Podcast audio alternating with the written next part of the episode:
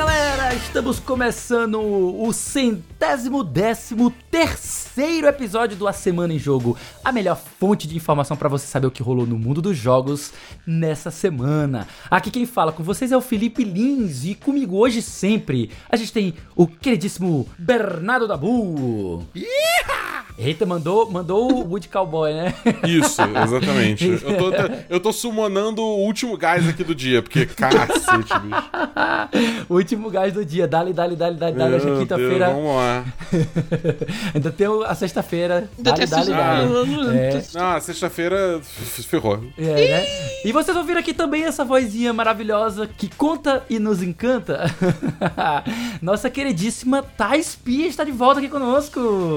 E aí, galera, eu tô no mesmo vibe aí do, do Dabu dando o último gás, mas diferente dele, eu vou à academia sexta-feira. Ele não. não, eu vou, pô, mas Acho bom. Ah, tá, porque o papo eu, dele foi. Hein? A diferença é que ele vai uma vez, você vai três. Porra, mas peraí, calma aí, cara, mas nem todo mundo consegue chegar no nível dela, né? Tipo, é, assim, é. eu sou um mero mortal, tá ligado? Isso, calma aí, gente. A Thai Super Saiyajin 3, né, cara? Porra, maluco, que isso? Pintar tá meu cabelo de já. Ela está em instinto insuperável. Não é nem superior, é insuperável. É insuperável. É, é tipo, meteu Vegeta. O, o Jiren vê ela, sai correndo, tá ligado? É, tipo meteu o Vegeta, meteu o Vegeta.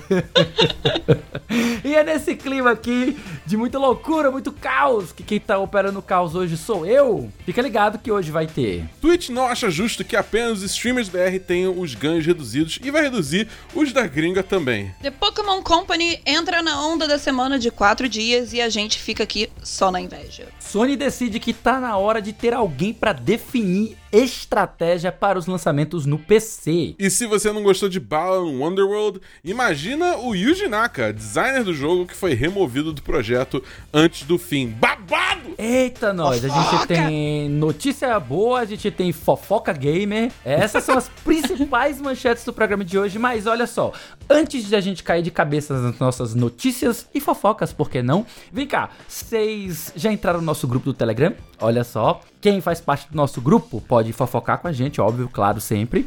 Né? Nós da Semana em Jogo, lá no Telegram. Pode também ser convidado para ouvir aqui a gravação ao vivo, cada episódio. A gente sempre avisa o pessoal quando tem gravação.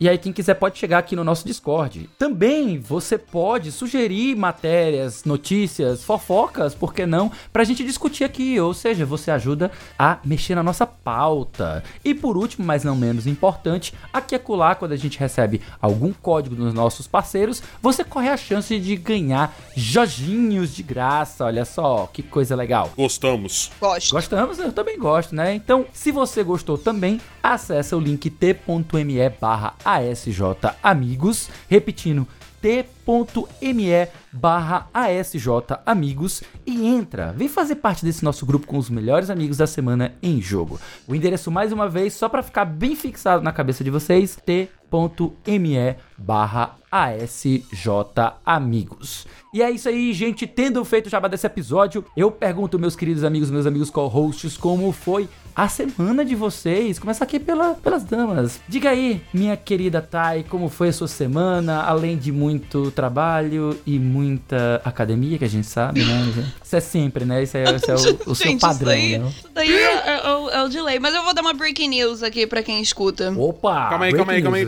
Pam, pam, pam, pam, pam, pam, pam, pam,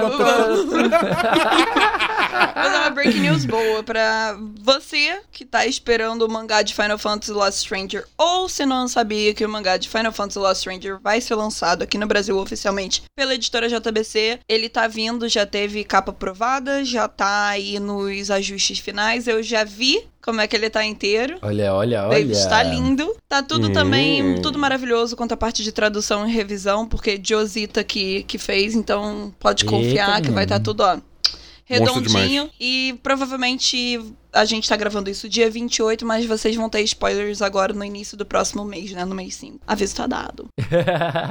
Olha só que delícia. E o que, que você tem jogado ultimamente, além de. Eu, nada, graças a Deus, porque eu tô cansada.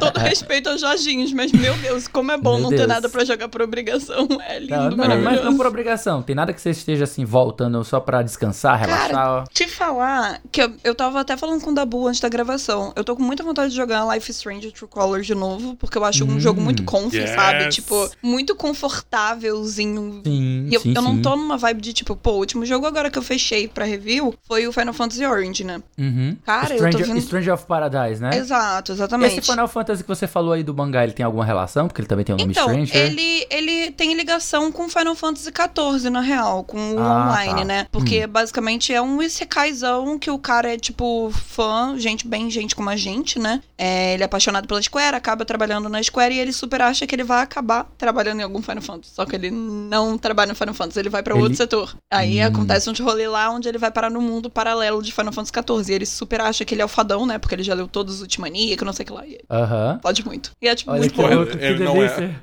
Que E ele delícia, não é. delícia.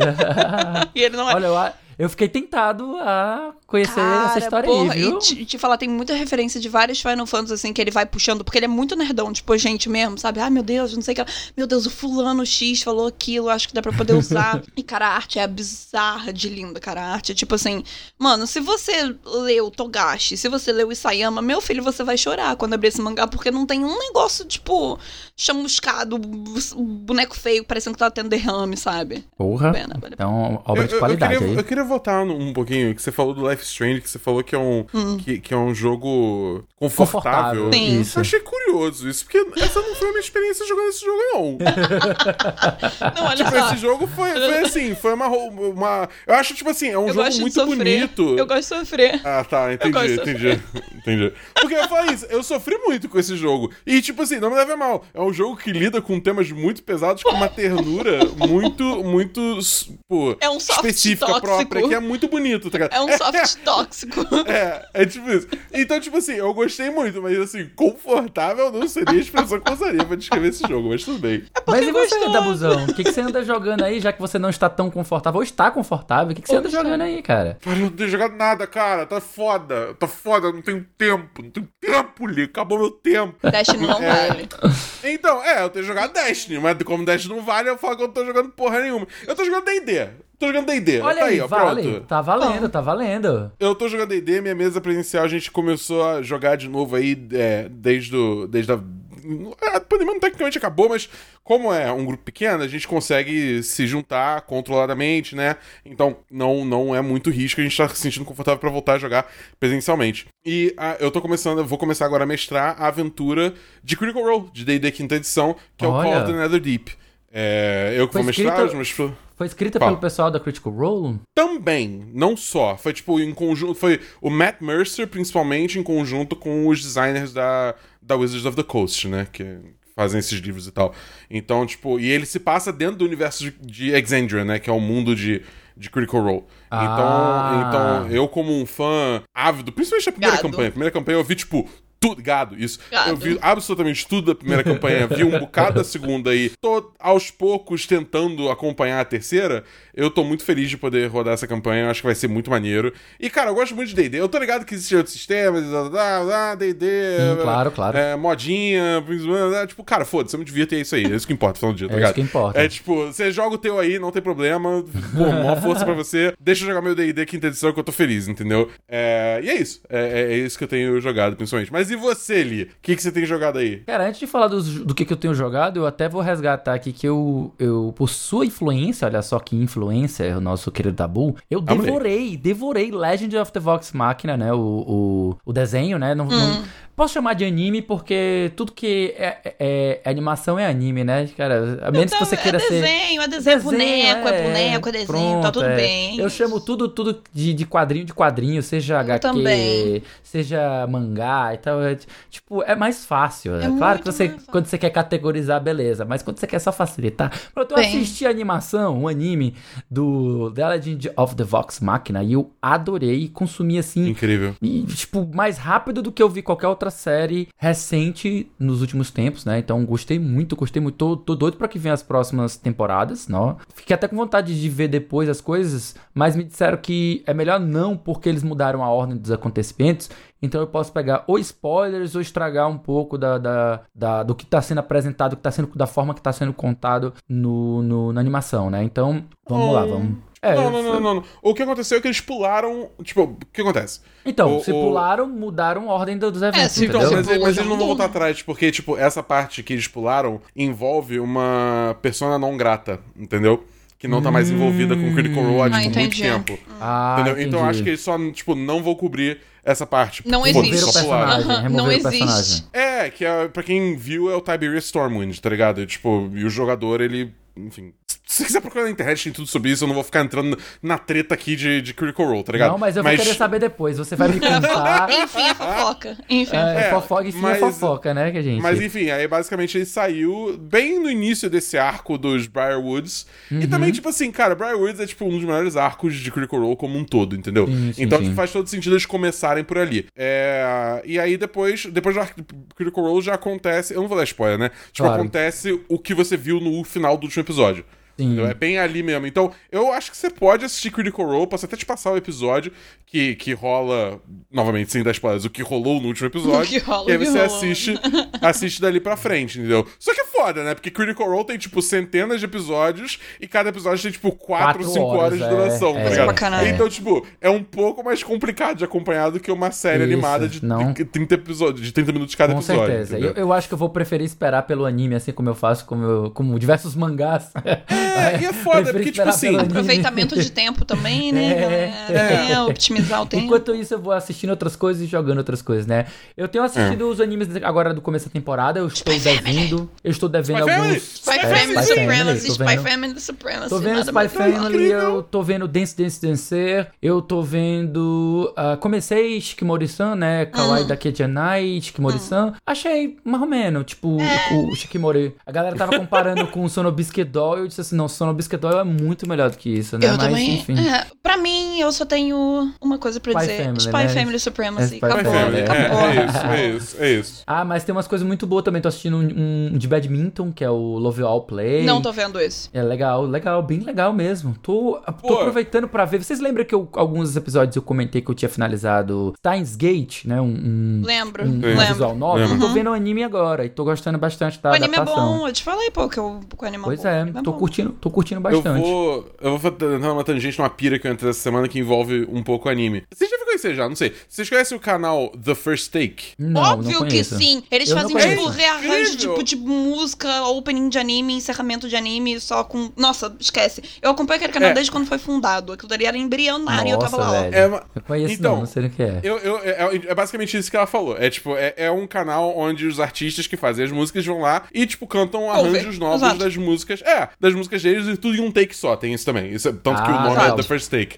Entendeu? Eles não treinam antes, eles só, tipo, vão lá e cantam. Entendeu? E é muito foda. É tipo assim, tem, tem, tem os arranjos. Cara, o arranjo de Gurend da Lissa, Não, cara. não, é só. incrível, Peraí, um segundo, ver. um segundo. Eu sei que o Lee gosta do encerramento daquele skate da Infinity, que é o Yuri Gosto. que canta. Ele Uhum. tem todas as músicas dele lá no First Take. Olha, excelente, excelente. E ele Gosto. cantando cara, ao vivo tem, é, tem tudo lá, tem tipo, tem, tem é, como é que é, o Spy Air, tem tudo, Kaguya tem Sama, tem Spy Air, tem é, Pornografite, tem... Tem tudo. Porra, tudo, é, o, o, o Super, Super Beaver? Super Beaver, né, que é do... É, do- cara, tem, tem, tem um. Pô, eu vou, Gente, vou checar, depois eu só quero, vai, depois eu só quero vai. ver. É, só, cara, é, é cada, é cada composição. Tem, cara, tem um cara lá que ele, tipo, ele literalmente fez uma música que o título é Saudade. E, tipo, é uma música que fala sobre saudade. Sim, a Eita. palavra brasileira, saudade. Ele fala saudade no meio da música. É incrível, é maravilhoso. Massa, Vamos, massa, vamos massa. atrás desse canal. Excelente. Também tô vendo o Summertime Render, né? Summertime Render, né? Um anime que também de, de mistério. Recomendo aí pra vocês também darem uma checada, né? Muito legal. Tô vendo também um chamado Paripikome, ou também conhecido como Yaboy Ming, que é o do general, general chinês que rein que, tipo, ele, ele- ele não é bem um Isekai, mas ele renasce é, milhares de anos depois do que aconteceu na China, no Japão moderno. E agora ele Isso é vira um, ele vira um estrategista de Meu uma Deus. Idol wannabe. Então ele, muito ele bom. emprega táticas de guerra né, de Sun Tzu, né? Tipo, na, táticas no de guerra Idol. Na Idol. no, no, no business, né, no mercado de idols. Cara, é fantástico, eu tô adorando. Muito, muito, muito bom. Então É um fica tema re- diferente, né, é cara? um tema bem diferente. Não, eu sempre procuro temas diferentes. Aí a coisa que você vai saber sobre mim é que eu tento evitar aqueles animes que são mais do mesmo. Não mas, tipo assim, não. apesar de que também eu assisto de vez em quando um clichêzão. Tem tipo, os farofão que são bons. É, tem, pois é, tem, Tem uns farofão que são bons. Tipo, Respeita Demon os farofão. Farofa. é um farofão que é que eu gosto. Não, tem os é, que eu o Jujutsu Kaisen Jujutsu também. também. Exatamente. Inclusive vai Ju- ter agora, de domingo agora eu vou assistir, né? Tá estreando hoje, nessa Pau. sexta, nessa Pau. quinta, tá estreando o filme do Jujutsu Kaisen, né? O Zero. Hum. Ele se passa antes dos eventos do anime. Então, É bom de, Isso. Mas Isso. assistam Então, super no cinema, gente. Semana que vem, ó, no dia que for ao ar este, este podcast, eu já vou ter assistido o filme, né? Porque eu vou assistir no domingo agora. Mas fica aí, na semana que vem eu vou falar um pouco sobre o filme, dizer o que, que eu achei e tudo mais. Quanto aos Assiste jogos... Skate do Infinity. Só isso que eu Eu, queria dizer. eu já assisti, cara. Foi o que eu recomendei, É incrível. cara.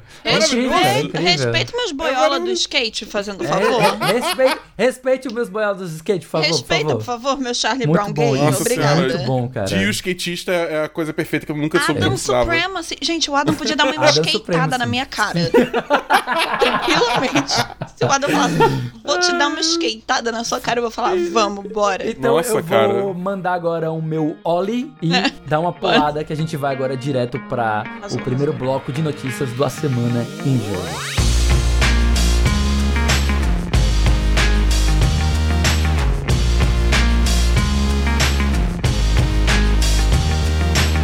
É, a semana em otaku, essa porra desse primeiro bloco, pelo amor de Deus. Puta que pariu. Muito bem, pessoal, agora deixando de lado a semana otaku e iniciando agora a nossa semana em jogo, né, gente? Vamos começar agora. A primeira notícia que a gente vai tratar hoje é o Twitch planeja, a Twitch, né, planeja mudanças com mais anúncios e diminuição no repasse aos streamers. Olha só que delícia de notícias, só que não. Notícia do Cristino Melo para o Adrenaline, né? O site Adrenaline. Informações divulgadas pelo Bloomberg geraram grande alvoroço nos produtores de conteúdo da Twitch. Segundo a reportagem, a Amazon planeja realizar alterações na plataforma que podem trazer ainda mais prejuízos para os streamers. Ave Maria. A matéria afirma que ouviu pessoas da equipe que apontam as seguintes mudanças. A Twitch estaria querendo reduzir o repasse para os streamers parceiros de 70% para apenas 50%. Com essa redução do valor repassado, a Twitch abriria mão do termo de exclusividade dos streamers parceiros, né? Já que eh, ele está diminuindo o valor de repasse, eles não ficam mais exclusivos da plataforma. Assim, eles estariam livres para fazer transmissões como no YouTube e no Facebook Gaming, que atualmente eles não são permitidos, né? Eles também pretendem valorizar mais ainda os anúncios, né, os ads, e isso é uma coisa um tanto polêmica na plataforma, porque eles acabam interrompendo a programação ao vivo, fazendo com que os espectadores costumem reclamar que eles perdem momentos importantes da jogabilidade de um streamer, e também os artistas dizem que os anúncios podem alienar o público e prejudicar as suas métricas, né? Então nós temos aí mudanças vindo de maneira autoritária, porque, enfim, a empresa toma a decisão e ela não tá nem aí para os produtores de conteúdo. E eu queria saber de vocês, começar pelo Dabu, que tem bastante experiência como produtor de conteúdo. Qual é a tua visão, como tu recebe essa notícia, se isso tem algum lado positivo ou se é só desgraça? Me conta aí. Parece ser só, tipo assim, vamos melhorar o nosso balanço semestral aí pros nossos investidores. sacou? Ou pro papai Bezos. É, é- é bem isso que eu leio isso, entendeu? Tipo, falta alguém aí na mesa pra realmente representar os streamers, os interesses dos streamers e, tipo, argumentar como, tipo, cara, não, isso é uma péssima ideia, entendeu? Tipo, a gente já vê a gente começando, tipo, ter esses movimentos, tipo, ah, não, tá, acho que eu vou começar a streamar em outros lugares. Tá, YouTube é, tipo, muito tóxico, Facebook é uma piada, mas, tipo, tem que ter uma outra opção aí, vamos começar a ver. Eu, eu já vi alguns amigos streamers brasileiros falando de, tipo, Trovo. Eu confesso que eu não conheço tão bem o Trovo, então não sei qual o, o clima lá. Entendeu? Mas é, é, é uma coisa assim que eu tô vendo já pessoas se movimentando. Porque é muito ridículo, cara. É tipo assim: 50%, metade, literalmente metade de todo o sub que você recebe vai pra Twitch, entendeu? Sendo que, tipo assim, tipo. Você ainda tem. os- Aqui no Brasil, esse 70% eu já não sei nem se é tão 70% assim, porque eles cobram uns impostos aí. Então, tipo, é, é uma loucura, cara. É, é, tipo, tá ficando. Teve, o, o- teve a diminuição também, né? Dos, Aham. do- dos subs no Brasil, que também foi uma pancada enorme pra streamer brasileiro, principalmente criador pequeno, entendeu? Então eu acho que, tipo assim, vai ficar muito difícil pra Twitch conseguir fomentar esses criadores novos dentro da plataforma dela, sabe? Porque você ser descoberto é uma coisa muito difícil já dentro dentro, dentro da Twitch.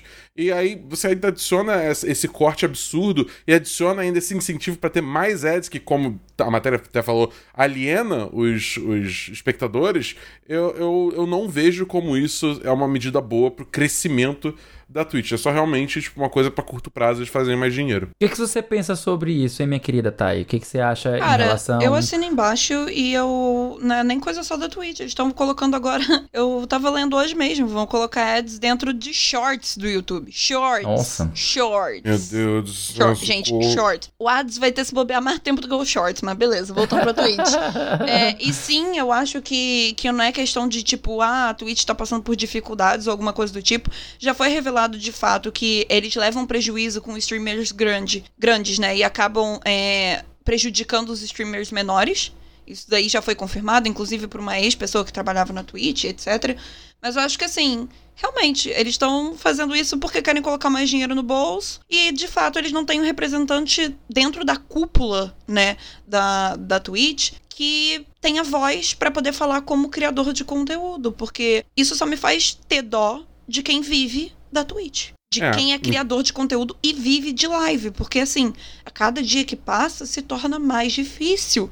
Você, uhum. tipo, hoje em dia você não vê um criador de conteúdo que não seja top 5 ou top 10 do Brasil, tô falando aqui do Brasil, que não, tipo, que consiga sobreviver só da Twitch. Geralmente sobrevive sobre terceiros, assim, de doação, padrinho, é, doe-se, etc. Esses sites, assim, porque é, não tem como você contar. Renda, né? Exato, e tipo, cara, imagina quão desesperador que isso é, sabe? E eu acho isso uma baita irresponsabilidade da Twitch fazer, tipo, isso sem aviso prévio, porque eu acredito que, assim, posso estar falando merda, mas é uma coisa que cai como uma bomba. Tipo, ó, estamos aumentando, pá, acabou. Mano, se você tem filhos, se você tem uma família poder sustentar, a mudança que você vai ter que fazer. Sei lá, é meio desesperador, sabe? Eu é. não, não deixo de concordar, eu acho que isso é exatamente um grande problema, especificamente para esse momento que a gente tá saindo agora da pandemia, né? A gente nunca sabe quando pode aparecer uma nova variante e piorar novamente a situação. Então a gente já tá num momento fragilizado de economia e aí você soma ainda essa, essa autoridade, né? Esse autoritarismo com que as empresas tomam decisões e não consideram a opinião do público, ou mesmo a condição do público. É claro que a gente meio que é mal acostumado de navegar na internet sempre sem pagar muita coisa, né? Tipo, Sim. a gente sempre usou o YouTube sem dar um centavo para ele e a gente se acostumou a utilizar depois é, bloqueador de, de, de anúncios, de né? Anúncio. Uhum. Então a gente meio que sabotou uh, o nosso uso gratuito da plataforma, né? Porque eles estavam colocando ad, estava começando a se tornar uma coisa muito irritante, né? Então eles iniciaram o movimento para criar o, o, YouTube Red, que não deu muito certo. Depois eles fizeram a assinatura, né, do YouTube, que agora que você pode assinar o YouTube Premium e você retira uh, as ads, mas não é todo mundo que consegue fazer esse tipo de, de de assinatura, né? Então é algo muito complexo. A gente depender dessas plataformas como única fonte de renda sempre é algo muito, muito perigoso. Até a minha mulher que ela trabalha com o Instagram, eu sempre digo para ela que tipo não é ideal que ela fique concentre todos os esforços em uma só plataforma, mas que ela diversifique, porque no dia que o Instagram mudar e isso acontece com certa frequência, toda vez que Direto. o Instagram muda o algoritmo prejudica a entrega do material, do conteúdo que ela gera. Então para todo com produtor de conteúdo está à mercê dessas plataformas é sempre um perigo. Então é muito, muito complicado não tem muito o que se possa fazer, exceto, como disse o Dabu, a gente buscar por concorrência, né? E procurar é, quem. Diversificação de renda. É, até. É principalmente Exato. isso. Não só diversificação, mas também quem trabalha com melhores práticas, né? E falando de melhores práticas, olha só, fazendo aqui a ligação direta com a próxima incrível. notícia. É, é incrível, é né? Bravo. É. Bravo. Bravo. A gente tem a notícia aqui de que a Game Freak ela resolveu adotar algo que está em alta, né? A gente depois até pode papear um pouco melhor sobre isso depois das 11, alguma coisa assim, a gente pode chamar um especialista. é sério é sério. O papo é bom. A gente pode chamar um especialista para conversar um pouco sobre isso dentro do, do, do, ponto de vista de direito trabalhista e é, futuro do negócio, do trabalho, né? Essas coisas.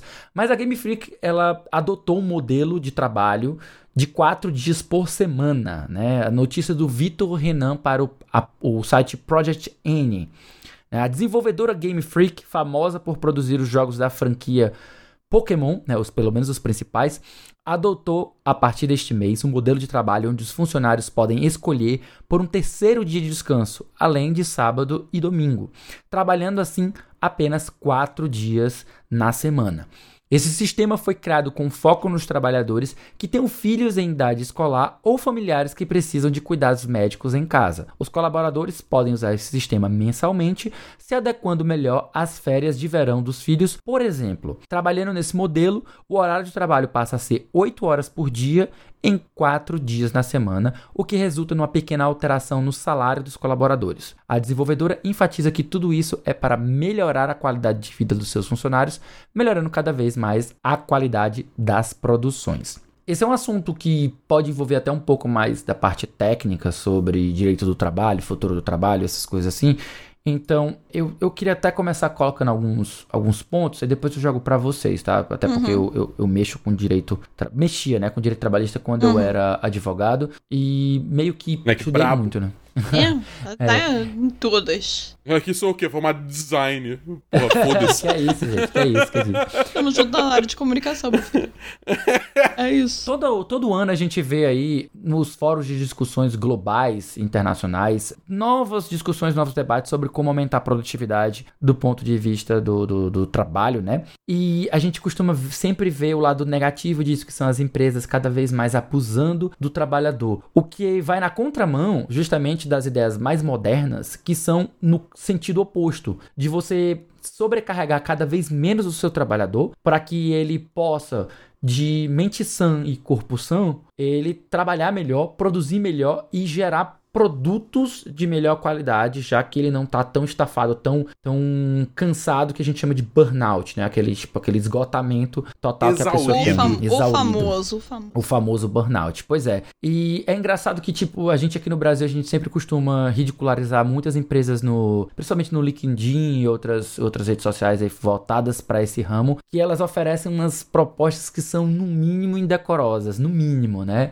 E aí fica aquela coisa, né? Meu Deus do céu, né? Tipo, Coisas assim como a adoção de uma semana de quatro dias é ainda um debate que a gente não sei se a gente está muito bem preparado para isso. Especialmente agora que a gente reverteu tantos, tantas conquistas trabalhistas né, né, desde 2018 e nunca mais se discutiu sobre nada sobre esse assunto porque o próprio governo atual ele não tem interesse nesse Isso. sentido, ele quer, ele quer tornar a coisa mais solta possível e sem muita intervenção estatal. Tem o seu lado positivo e o seu, seu lado negativo. Muitas vezes eu vejo mais o negativo. Mas enfim, eu vou passar para vocês aí também como assalariados, como sararimãs, né?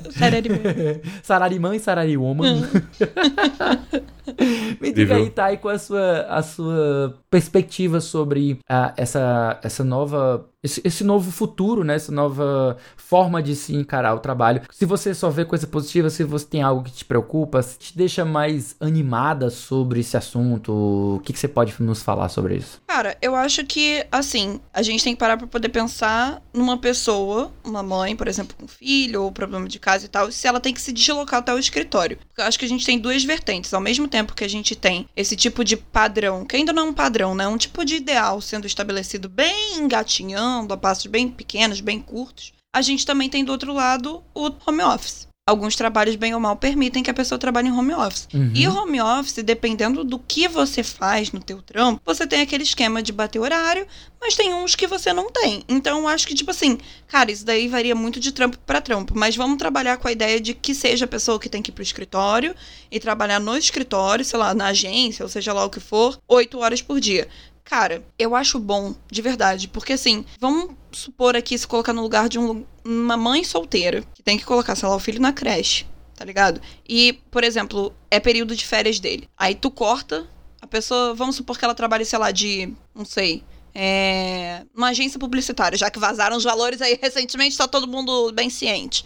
Vamos colocar que ela, que ela é redatora-chefe e tá tendo que trabalhar numa agência. Já passa por uns perrengues por causa do salário. Custo de vida já tá alto, vamos supor que ela mora de aluguel, tem filho para poder sustentar e o filho ainda tá na época de férias. Exato, ainda tem é. mercado e etc, etc. Uhum. Então, tipo é. assim, ela podendo ficar mais um dia em casa, cara, eu acho que só quem tá na pele desse tipo de cuidados, assim, que tem é, tarefas em casa, vai saber o quanto que isso é importante. Porque às vezes não é nem questão de produtividade, é questão de respirar. É você Uhum. tempo, ter tempo de, tipo, o mínimo de tempo pra você poder parar e falar assim, nossa, ainda há um resquício de sanidade mental em mim, saca? Então eu acho que, tipo assim, cara, tem gente que trabalha. Eu falo por mim mesmo, porra, trabalhar direto, às vezes, pô, a gente trabalha em casa, a gente fica viciado num trabalho que a gente bota numa rotina de tipo, ah, tá bom, você trabalha até às oito. Ah, eu vou adiantar o trabalho de amanhã. Ah, eu vou adiantar o trabalho de depois de amanhã. E a pessoa tendo bem ou mal mais um dia de descanso, cara. Eu acho que, tipo assim, eu vejo com, com olhos muito positivos. Novamente, não entendo muito dessa parte de direito trabalhista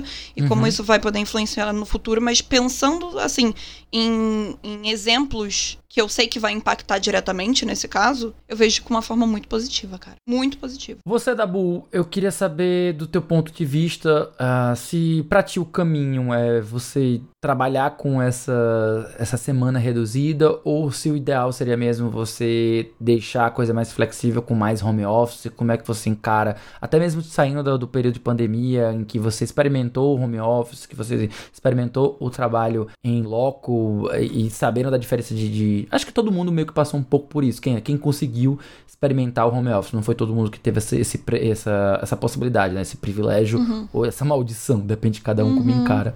Me conta aí um pouco da tua experiência, o que, que tu acha sobre essas, essas mudanças, até pro impacto que isso vai gerar nos próprios jogos, né? O que, que você pode me dizer? Cara, acho que é o seguinte, enquanto mais a gente andar um- em direção de um mundo de flexibilização do trabalho, é melhor, entendeu? Acho que, tipo assim, existe muito esse, esse- essa resistência por parte dos, aspas, chefes, né? De, tipo, ter que ficar ali monitorando os trabalhadores. Dinossauros Mas- que chama. É, pois é, mas tipo assim, a real é que, tipo, cara, salvo só casos muito específicos, ninguém ali tá pra passar a perna em ninguém, tá ligado? Todo mundo ali quer trabalhar pra receber o salário pra poder pagar as contas. Então, é simples assim. Entendeu? É, então, tipo, pra mim, que venha home office, que venha flexibilização que você pode, tipo, não tem que trabalhar, tipo, Tipo, cê- acho que, tipo, eu tenho um amigo que ele trabalha com programação. E, e ele trabalha pra uma empresa de fora, que é 100% remoto. E é muito flexível, assim. Ele trabalha quando ele quer, a hora que ele quer, desde que ele tenha as entregas. Eu acho que a mentalidade é meio que essa, entendeu? É, eu acho que quanto mais a gente caminhar pra isso, melhor vai ser. Óbvio, óbvio, óbvio que nem todo trabalho funciona assim. E, tá, e tudo bem, beleza, eu entendo. Mas, de novo, acho que tem, tipo, jeito de tratar isso.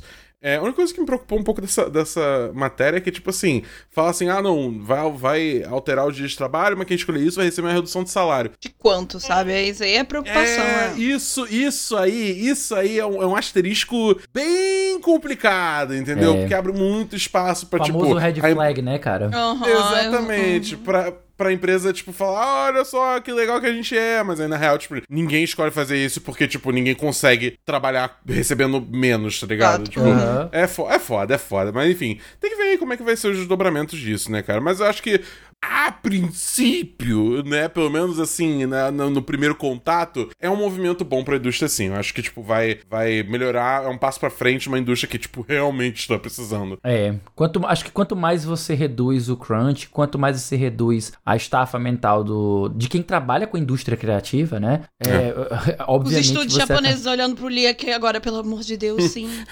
A gente só quer um dia pra dormir. tá ligado?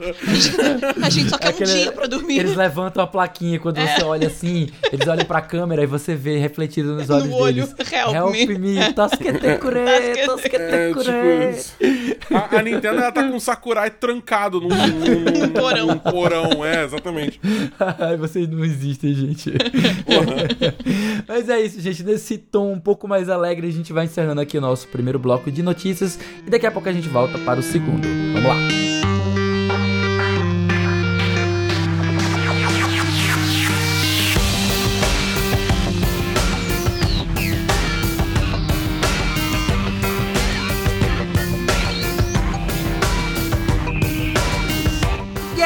Aí, meus queridos. Estamos de volta para o nosso segundo bloco de notícias do A Semana em Jogo, número 113, né? Até porque se eu lembrar como é que fala por extenso, agora sim, na lata, eu não lembro, gente. Eu preciso estar com a porra. pauta aqui. Estar com a pauta aqui pra poder ler.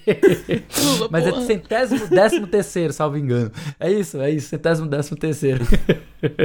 Vamos aqui para mais uma notícia interessante aqui da indústria. A Sony procura um diretor para ser responsável por estratégia de vendas de jogos para PC. Notícia aí do nosso queridíssimo aqui, mandar um abraço e um beijo pro grande Felipe Gugelmin, direto para a Adrenaline, né? Ou Adrenaline, como você quiser chamar. Vou fazer a leitura aqui da notícia. Meses após estrear o selo PlayStation PC para trazer seus principais jogos para computadores, a Sony está reforçando a divisão responsável pela tarefa. A empresa japonesa abriu recentemente uma vaga para um diretor senior, olha só, olha só a o cacife, viu? Não pode ser um diretor qualquer, não. Tem que ser sênior de planejamento e estratégia para PC, que deve ajudar a comandar a transição de mais lançamentos para a plataforma. Segundo a descrição publicada no site da PlayStation Global, o profissional contratado vai ser responsável por entregar um plano, abre aspas aqui, ó, plano otimizado de vendas e crescimento no PC e terá que identificar possíveis parcerias futuras para o crescimento da marca. A vaga tem bastante apelo comercial e exige uma pessoa experiente e flexível, capaz de lidar com diferentes times ao redor de todo o planeta. Na prática, a vaga parece mais um reforço do compromisso do PlayStation com o PC do que uma mudança na estratégia atual da empresa. Enquanto games como God of War, Days Gone, Horizon Zero Dawn e, mas em breve, né, gente, o Uncharted, estejam sendo direcionados para a plataforma, isso só acontece meses ou, em alguns casos, anos depois deles chegarem aos consoles de mesa. Será que vem aí, gente? Mas o que será que vem aí? Incrível. vem aí, Dabu! Vem aí, será que vem aí? O que que vem aí, Dabu? Cara, eu acho que vem aí tudo, né? Tipo, acho que é questão de tempo agora. A, a Sony botou o dedinho na água e falou: putz, tá agradável aqui, tá dando dinheiro. E aí agora ela vai, sei lá, não sei se ela vai, vai de barriga, que nem a Microsoft foi lançando tudo no mesmo dia, entendeu? Acho que, que a Sony é um pouquinho mais é, é, nervosa, ela não vai fazer uma coisa dessa porque ela tem muito medo de, de, digamos assim. Porque o PS5, né, se faz pelos exclusivos dela. Então, tipo, ela ainda quer movimentar consoles, então não acho que. A gente ainda vai ver um espaçamento aí entre lançamentos. Né? O... E se eles virarem amanhã e falarem, não, a gente vai lançar tudo a partir de agora, no mesmo dia eu, eu vou xingar a Sony, porque eu acabei de comprar um PS5, entendeu? mas, é, mas isso aí é isso aí é o amanhã. O, o hoje é tipo. Mas, tipo, brincadeiras à parte, eu acho que é uma movimentação boa, cara. Porque é isso. É, é, cara, eu já cansei de falar aqui que, tipo assim, acessibilidade de jogo é tudo. É tudo. Você quer botar o jogo no máximo longe possíveis, entendeu? E você trazer esse jogo yourself.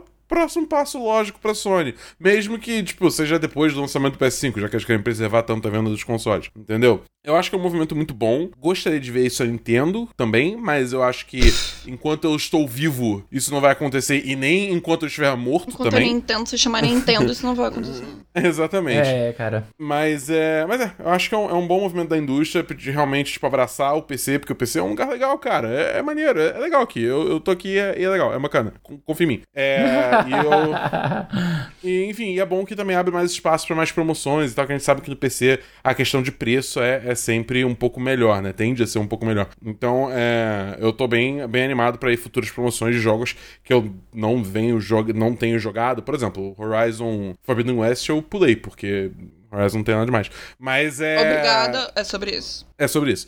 Então. Verdade então... seja dita, né? Doa em quem doer. É sobre isso. Pois é. Então, quando tiver naquela promoção braba da Steam, aí a gente pega e dá uma conferida, entendeu? Uhum. É, é, acho que é sobre isso, acho que é sobre isso. Olha, eu acho que não só a, a Sony ou a, a, Steam, né, mas também a Sony de vez em quando faz umas boas promoções também, é ficar de olho, né? Então, tem umas flash sales bem interessantes também, com preços bem, bem convidativos. Então, não diria que, que tá muito longe ou tá muito feio do lado da, da, da Sony, não. Eu acho que de todas as grandes empresas, eu acho que a, a que mais peca nesse sentido, não é nem pecar, mas a que mais uh, se recusa a trabalhar com preços mais convidativos e mais abaixo do que. bem mais abaixo do que a gente está acostumado, é só mesmo, como a gente mencionou, a Nintendo. Agora, eu achei bem curioso você dizendo que se, que se isso acontecesse, você ia xingar a Sony, porque, como bom carioca, até para elogiar vocês xingam xingam, né? Então... É isso, é, serve pra tudo, gente, serve pra tudo. Se é uma coisa que o carioca sabe fazer é xingar, cara. É, isso, cara, é impossível você falar uma frase sem você falar um porra caralho e xingar alguém. É ponto Merda, final. Nossa, brincadeira, brincadeira, brincadeira. Porra é ponto final, gente. Mas e você, minha querida Thay? O que, que você tem a falar sobre essa notícia? Te empolga? O que, que você pensa sobre isso? Tendência, né, gente? Eu acho que é questão de dinheiros. Porque, assim, tá dando dinheiro lá, por que, que, a, por que, que a Sony não iria investir em PC? Saca? Mas eu acho que, novamente, ela vende console por causa de exclusivo. Ponto, acabou. Eu acho que nunca que ela vai ter essa mesma estratégia do que a Microsoft de fazer e dar largar tudo de uma vez só. Até porque para ela não, não é agradável fazer isso e ela perderia dinheiro. Então, tipo assim, pra que, que você tá lançando uma estratégia nova, ao qual você quer ganhar dinheiro e você vai ter que perder do outro lado? Ganha dos dois. Continua lançando seus exclusivos, solta uns anos depois no PC, ou algum tempo depois, não precisa ser questão de anos, talvez, tipo, nove meses, dez meses depois. Porque ainda vai ter gente comprando pro console, porque já comprou, por exemplo, da Bull, o PS5. Então vai ter gente pegando pra PS5, entendeu? Eu acho que é mais questão de estratégia sobre o cargo daí. É só uma coisa, como eu posso dizer, manequim. Não que a pessoa que vá entrar naquele cargo não vai fazer nada, atenção, não tô falando isso. Mas é só pra tipo, e aí, agora temos uma pessoa responsável, hein? Vocês já podem marcar ela no Twitter. Quando for reclamar alguma coisa, já pode marcar no Twitter, hein? Vai é cobrar, isso. vai cobrar. É, exatamente, eu acho que é isso. Mas tendência, cara. Tendência. Olha, eu vou. Eu gosto, eu gosto muito quando a gente concorda nos nossos pensamentos, porque, tipo assim, meio que reforça, às vezes parece que você tem um, um, pensamento bom. Mas às vezes também é maravilhoso quando a gente discorda, né? Então, assim, eu penso por um lado diferente, né? Hum. Eu acredito que o mercado de consoles ele existe não exatamente por conta dos exclusivos, mas também pela facilidade que a pessoa tem para manusear, montar, fazer manutenção de um console. Então, acho que ele, ele é um mercado que sempre vai ser extremamente relevante.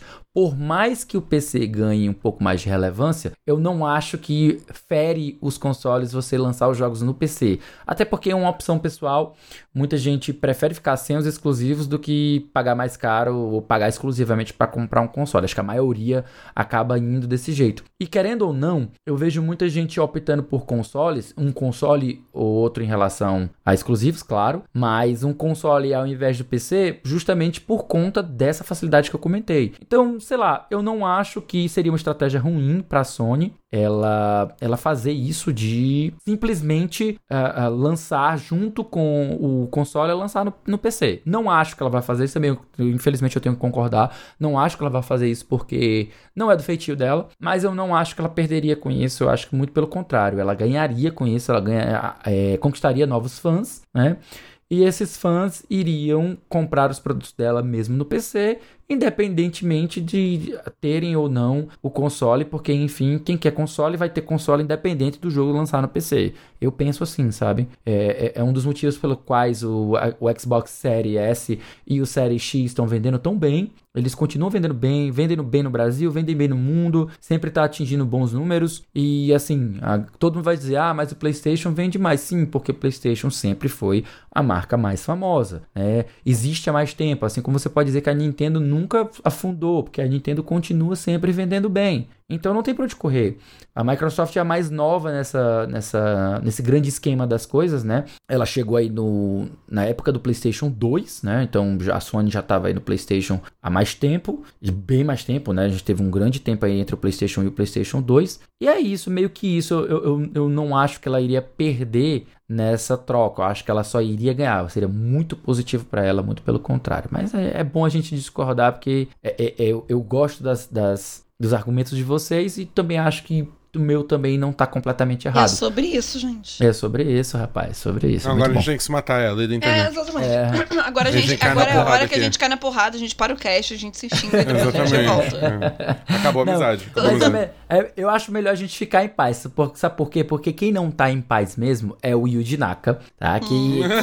que tá, tá na porrada com a Square Enix, porque, olha só, pense numa treta grande. Trazemos agora, além de notícias, trazemos fofoca gamer. Brincadeiras Gosto. à parte, é notícia real. Uh, o Yuji Naka processa a Square Enix por removê-lo da direção de Balan Wonderworld, né? A notícia do Outer Space não tem um autor específico, então o crédito vai só mesmo para Outer Space, né? Vou fazer a leitura aqui da notícia, gente. O designer e programador Yuji Naka revelou que processou a Square Enix por tê-lo removido do cargo de diretor de Balan Wonderworld seis meses antes do lançamento do jogo, o que, em sua opinião, teria sentenciado o projeto ao fracasso. Em uma série de mensagens duras publicadas no Twitter, o Yuji Naka criticou fortemente a Square Enix e o co-desenvolvedor Arzest né, por lançar o jogo em um estado precário. Ele diz que só pode comentar a situação agora porque o julgamento já foi concluído. Naka disse que a decisão de retirá-lo do projeto foi baseada em duas divergências. A primeira, que teria atrapalhado seu relacionamento com a Arzest, ocorreu quando a produtora lançou a versão comercial do jogo sem corrigir vários bugs. O outro ponto de discórdia envolveu a decisão de promover a trilha sonora com um youtuber que tocava piano e publicava a partitura de uma música do jogo, ao invés de usar a partitura e o autor original. Na opinião de Naka, a Square Enix não se importa com seu público e é uma empresa ruim. Olha só, uma empresa ruim. Nossa, palavras duras de ouvir, especialmente para quem tem um bom relacionamento com a Square Enix, né? ah, eu vou jogar essa bomba, esse abacaxi, abacaxi bomba. Vamos jogar um abacaxi com a bomba dentro nas mãos da nossa queridíssima Tai, que, que eu sei que tem um bom relacionamento com a Square, né? Então, me diga aí o que, você pensa sobre isso. É, é recalque do, do Yuji? Ele tem certa razão? Como é que é a tua visão sobre essa situação toda? Primeiro, a gente não passa pano, a gente sabe que a Square é a própria Shinra, e isso não é brincadeira. e é, é isso. Excelente, eu te amo, cara. Eu é, te amo, não, cara. Não, é, é isso. Square te amo, mas você é Shinra, não tem como. e eu acho que nesse processo daí a gente soube muito superficialmente, porque a gente soube por tweets do mesmo. Inclusive, tava falando aqui com o Dabu, acredito que o negócio tenha evoluído tanto e a merda ter sido tão gigantesca, porque ele publicou tanto em japonês quanto em inglês no perfil dele. E geralmente, essa galera do Japão, produtor, desenvolvedor e tal, quando dá merda, dificilmente acaba vazando por eles mesmos, publicando. Uhum. É sempre por terceiros. Então, assim, pro Yuji chegar e jogar isso pro mundo, é porque ele tá muito puto. Mas eu acho que tem dois pontos nesses, twi nesses tweets que ele fez, nessa thread, né? Que um deles eu posso entender e o segundo nem tanto, mas é mais do lado do marketing. O primeiro que ele falou aqui de estar tá é, atrapalhando o relacionamento dele, né, é, com, a, com o co-desenvolvedor, entendo. E entendo também que, tipo, isso também é culpa do marketing, porque o marketing estabelece uma deadline junto com um cronograma, que o cronograma da Square é uma coisa super bagunçada, que é uma coisa que a gente já vem falando várias e várias vezes aqui. Tipo, acredito que vocês também, os meninos, já vêm falando isso pra vocês já tem um tempo. Então, eu acredito que, assim, o jogo já era um flop por si só. O jogo Sim. não era bom, não tinha uma proposta legal, tá? Ponto. O jogo já ia ser ruim. Ponto. Eu acho, pelo que eu vi. Mas, realmente, eu acredito que, tipo assim, por questões de data, a Square deve ter falado, ah, vamos lançar logo isso. E ele, óbvio, como diretor do jogo, porra, não quero ter, ter lançar um jogo bugado. Até porque, porra, o Yuji tem nome, né? No, Sim, no meio do jogo, gente. Só tem Sonic, só, tipo, nas costas, só isso. Bem basiquinho, sabe? Ó, Então, então assim. Tem o Knights também, o Knights também é dele, né? Exato. E, tipo assim, pô, ele querer lançar um jogo, isso bas- basicamente manchou o currículo dele. Então, entendo esse lado do, do dele ter processado. Mas quanto ao lado também do outro ponto que da Discord aí, que falou sobre um youtuber tocar trilha sonora e tal, isso eu vejo muito por questão de marketing. Uhum. Porque, por exemplo, o que que. Não tô falando de Nobu Ematsu, gente, Jesus na Terra. Eu- a gente tá falando de, tipo, por exemplo, pessoas que compõem trilha sonora, que infelizmente não tem tantos nomes grandes, e você colocar do lado de um youtuber que geralmente faz cover foda de piano no YouTube, etc. Quem vai ter mais, mais nome e quem vai poder divulgar mais o teu jogo? Em questão de marketing, Uhum. saca? Então eu acho que, tipo assim, quanto a isso diretamente, não vi um problema. Óbvio que deve ter muito mais história por debaixo dos panos. Com certeza. Mas eu acho que quanto. Claro, a gente tá falando superficialmente, até porque a gente tá tirando o leite de pedra aqui em cima de um tweet dele. Então a gente só Uhum. tem a visão dele. Mas assim, sem passar pano pra, pra Square. Mas eu acho que na questão da- do youtuber fazer o cover e tal, e publicar, não vejo problema, porque realmente, novamente. Questão de marketing, eu entendo terem feito isso, sabe? Do que, ah, fulano X upou no canal da Square Enix um cover. Tá. Youtuber com 3, 4 milhões chegou e subiu. Porra, óbvio que vai dar mais view e vai divulgar mais o nome do jogo e etc. Mas assim, é isso. Vejo sim a Square como a própria Shingra, não passo pano. Ela já tá vindo por problemas muito, muito, muito sérios, e não só na, na sede dela, nas sedes japonesas, e sim em outras sedes também. Já vem dando diversos outros problemas, não só em Balão, como em outros jogos que a gente vê toda hora sendo Nossa, reagendamento. sim. Babylon Sol tá aí pra poder provar isso o próprio flop, então eu acho que a Square tá precisando de uma mão firme pra poder colocar nas rédeas de novo, porque o negócio não tá bem, sabe? Tá fedendo um atrás do outro. E isso só prova que o quê? A bolha explodiu, tá dando merda. Aham. Eu vou ter que concordar contigo em- e discordar ao mesmo tempo, só em um, em um pequeno ponto. Eu acho, pelo que eu, pelo que eu li, pelo que eu vi de review e análise completa, destrinchada em cada elemento que compõe o balão o Wonderworld, né? E, tipo, eu não cheguei a comprá-lo porque, enfim, preço caríssimo e as notas lá embaixo. Todo mundo que comprou se arrependeu, não vi ninguém que tenha gostado. E daí, quando eu vi essa- essas informações e, tipo, via o teor da crítica e a descrição fática, né? Eu, eu elaborei o meu, o meu, a minha opinião com base na descrição fática, sabe? Sem estar sem tá necessariamente carregada de uma opinião ou outra. Então, eu não, não acho que o problema daquele jogo tenha sido de proposta, sabe? Eu acho que tenha sido de realmente de design. Então, eu não consigo. A única culpa que eu acho que eu consigo atribuir à Square Enix seria, no caso, é, ter lançado o jogo antes do tempo, ele bugado, cheio de problemas e tal. Mas eu não acho que o grande problema do jogo tenha sido especificamente a execução, os bugs. Eu acho que ele de design, já de, de concepção, ele já tem alguns problemas. Tipo, o level design dele não é muito bom. Você vai olhar o próprio design da- dos poderes que cada personagem tem são alguns são Esquisito. redundantes não a- alguns são meio esdrúxulos e outros são bem redundantes sabe e fora que tipo o que os enquanto a gente hoje a gente vê jogos que esses poderes te dão uma ampla liberdade vamos comparar aqui com por exemplo com Mario Odyssey por exemplo os poderes que você ganha no- que o Mario recebe quando ele é, se transforma nos, nos, nos bichos lhe dão muito mais liberdade pra você explorar, chegar em lugares que você não alcançaria. E sabe, não, não tem muito paredes invisíveis e coisas assim que te Sim. impedem de explorar ou de realizar certas ações que fariam sentido dentro daquele universo, sabe? Uhum. E quando você pega o balão Wonderworld, ele tem tipo.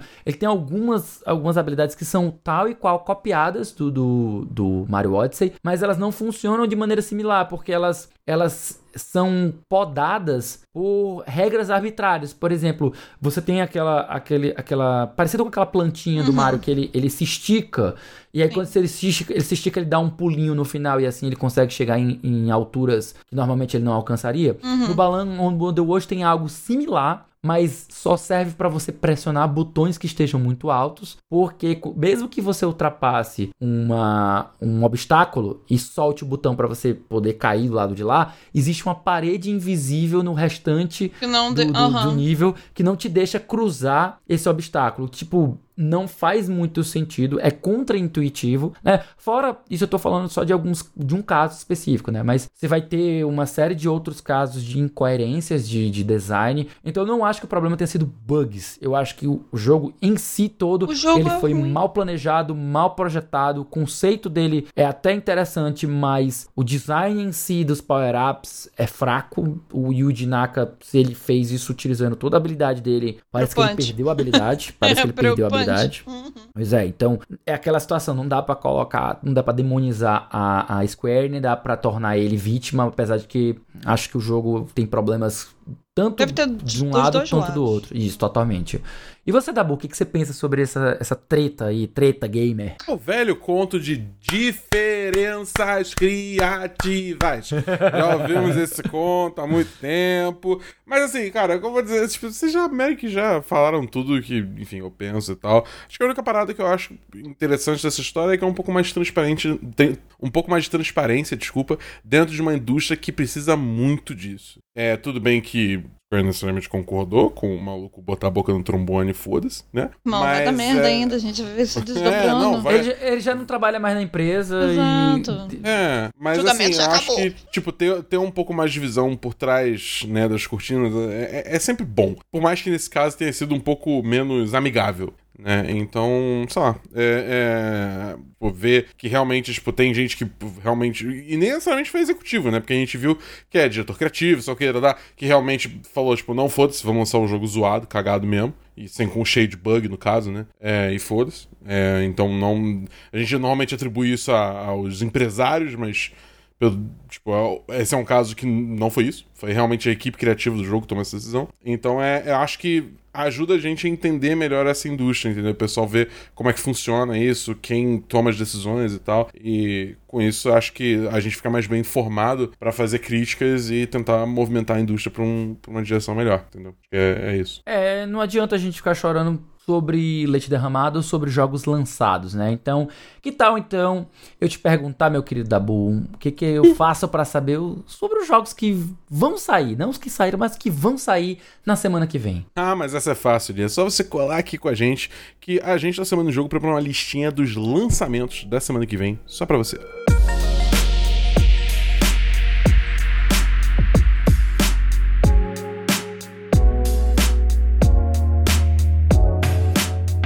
Bem, muito bem, gente. Falando agora sobre os lançamentos da semana de 2 de maio até o dia 8, né? Nós temos aí quatro jogos que nós separamos para evidenciar para vocês. O primeiro deles. E nessa loucura de dizer que não te quero. Olha o caos instalando, ele tava com fome, cara. Agora eu tô com fome, a comida chegou, eu tô com fome. Eu tô com fome, pelo amor de Deus. Nós temos aí como primeiro jogo Wildcat Gun Machine, né? O jogo saindo dia 4 de maio, é um action shooter, saindo para PlayStation 4, Xbox One, PC e Nintendo Switch. No dia 5 nós temos Rift Tracks The Game, um jogo de party, né? Um jogo de festa, né? Para quem curte esse gênero específico. E especialmente agora que a gente tá aliviando a pandemia, pode receber mais o pessoal e tal, e fazer aquela party game que é bom Sem demais. Sem perder a linha, por favor. Sem né? perder a linha, né, claro. galera? Mas se bem que beber e jogar é maravilhoso, né? Beber e dirigir, nunca. nunca. Mas beber e jogar, sempre. De preferência. No Rio de Janeiro é crime, inclusive. Ou deveria, né? Pelo menos. Beleza. então tá saindo aí para PlayStation 4, Xbox One, PC e Nintendo Switch também. No dia 5 também sai Track to Yomi, esse joguinho maravilhoso aí pela Devolver, é pela Devolver Digital, se não me engano é, né? Um Action Adventure que vai sair para PlayStation 5, PlayStation 4, Xbox Series, né? Série X e Série S, Xbox One e também para PC. Né? Salvo engano, está saindo no Game Pass, então aí você já fica ligado aí, vocês que são assinantes. É o jogo pra... do Kurosawa. É o jogo Kurosawa, é o jogo Kurosawa, exatamente. É o Kurosawa The Game. Exato. E por último, mas não. por último, é, mas não. É, é Ghost of Tsushima 2D. é, tipo isso. Exatamente. E por último, mas não menos importante, também no dia 5, nós temos Warhammer 40 40,000, 40,000, né? 40k, 40k, 40K. Warhammer 40k. É. 40k é melhor, né? Tipo, for, é, 40k. Melhor, é. Warhammer 40k, Chaos Gate. Olha aí, ó, o portão do Chaos. Nós vamos matar o Chaos. É, aí, ó. Meu Deus. Mas eu vou dizer aqui. O nome, completo, o nome completo do jogo é Warhammer 40k, Chaos Gate Demon, Demon Hunters. Saindo para PC exclusivo, tá? É um RPG tático aí exclusivo para PC. E é isso, gente. Além dos jogos da semana, esse quarteto aqui do A Semana em Jogo tem mais um monte de conteúdos para você ficar ligadão. Toda sexta-feira tem episódio novo do Vale a Pena Jogar com o nosso queridão aqui, o Davi do Bacon, trazendo um review de um jogo que ele acabou de zerar. De segunda a sexta você pode acompanhar o arroba Bedabu na Twitch a partir das 18 horas para jogar Destiny 2 junto com ele, além de vários outros gamings, jogos. É só você acessar twitch.tv barra BE da Boom. E lá no Spotify você encontra um monte de conteúdo produzido pela galera do Cast Potion, no podcast com aquele já conhecido papo catedrático sobre os videogames. E para finalizar, mas não menos importante, você pode acompanhar também mensalmente as lives, podcasts e demais produções do nosso queridão Uli em conjunto com a galera do Memória Random. Só buscar por Memória Random com M no RAM nas plataformas de podcast, na Twitch e no YouTube também.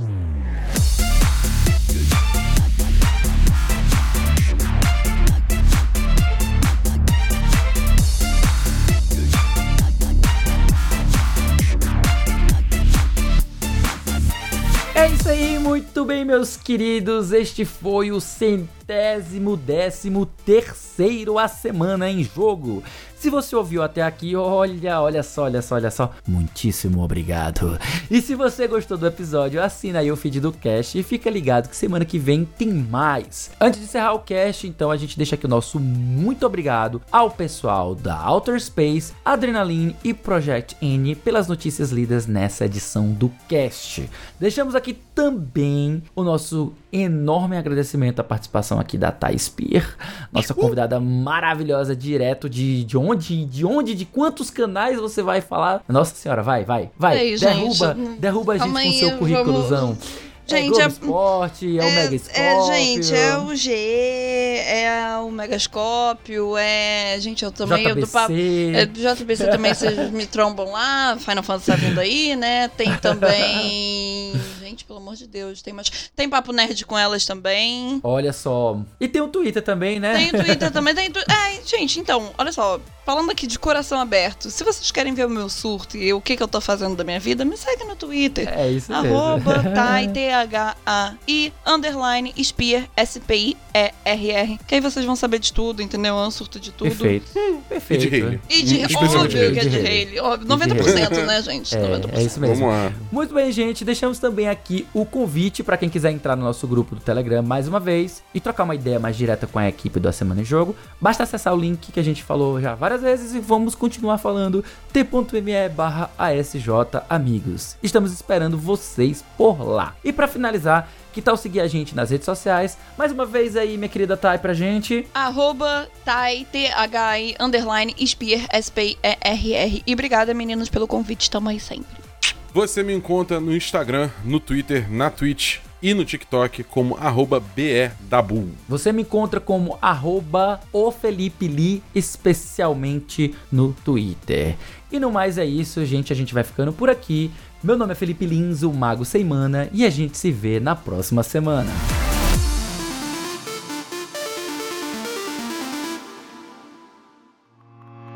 Este podcast foi editado por Felipe Lins.